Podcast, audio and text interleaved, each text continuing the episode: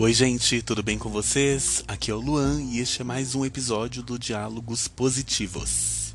Antes de começar a história de hoje, eu peço que vocês sigam o arroba Diálogos Positivos no Instagram, que lá vocês terão todas as informações, inclusive receberão notificações de quando novos episódios forem ao ar, tá bom?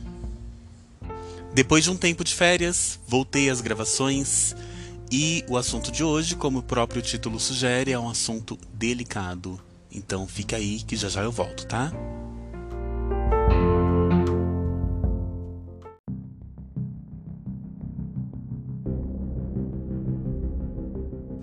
Em 2003, um adulto que estava intimamente ligado àquela casa começava a dar seus primeiros passos rumo à escalada de violências. Sempre começava com algo bem sutil: um toque, uma passada de mão, um banho acompanhado. E isso acabou durando anos. Coisas graves podem sim vir de várias sutilezas.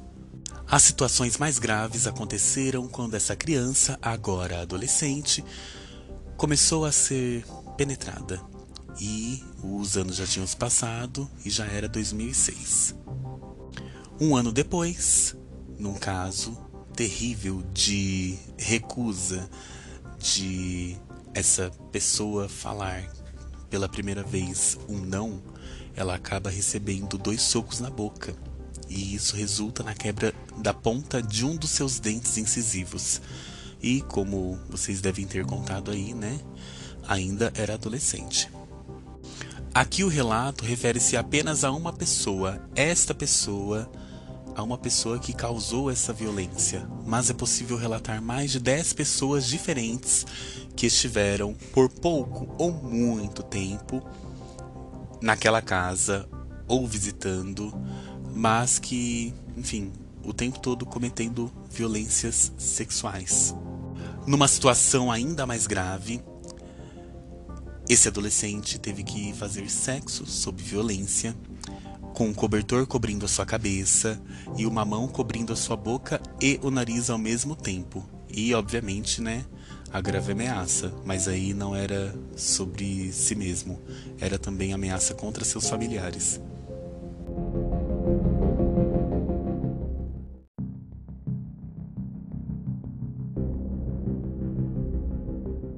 Na tentativa de denunciar, ele, mesmo afastado de sua mãe, pediu que esta o acompanhasse ao conselho tutelar. Surpreendentemente, ela se recusou. E o pior, ela justificou essas ações como, entre aspas, castigo divino, como punição por ter, entre aspas, escolhido ter aquela vida pelo simples fato de ser um adolescente gay. Algum tempo se passou, esse adolescente que já não morava mais na mesma cidade tornou-se um adulto e novamente é, acabou sofrendo outras violências, é, sendo um dos autores o seu próprio companheiro de anos de união, o que podemos caracterizar aqui como estupro marital, né? E anteriormente, quando eu falei de sutilezas, aqui, gente, as sutilezas elas deixaram de existir. Depois de vários sims, um não. Uma violência sexual pode decorrer de coisas previamente consentidas. Existe uma pressuposição de que uma união já estabelece o sexo como algo indiscutível que não demanda conversas. Enfim, felizmente, essa união acabou, mas o trauma não.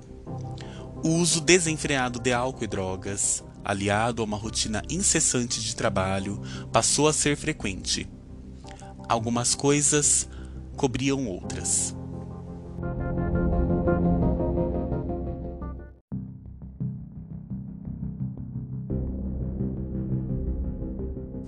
Em 2020, essa mesma pessoa acorda bem distante de casa, num hotel em Ferraz de Vasconcelos. Desesperadamente volta para sua casa, com seu celular, sua carteira, suas chaves, enfim, com todos os seus pertences. Aparentemente, nada grave tinha acontecido, até o momento do banho. O álcool e as drogas causam uma sensação de anestesiamento. A dor que antes parecia não existir passou a doer na alma. Foi a primeira vez que esta pessoa foi vítima de um estupro causado por uma outra pessoa totalmente desconhecida, que surgiu ali, no aplicativo de mensagens. Às vezes, um trauma maior pode adormecer um trauma menor. Mas e quando todos os traumas se equivalem? Existe tempo e possibilidade para o esquecimento?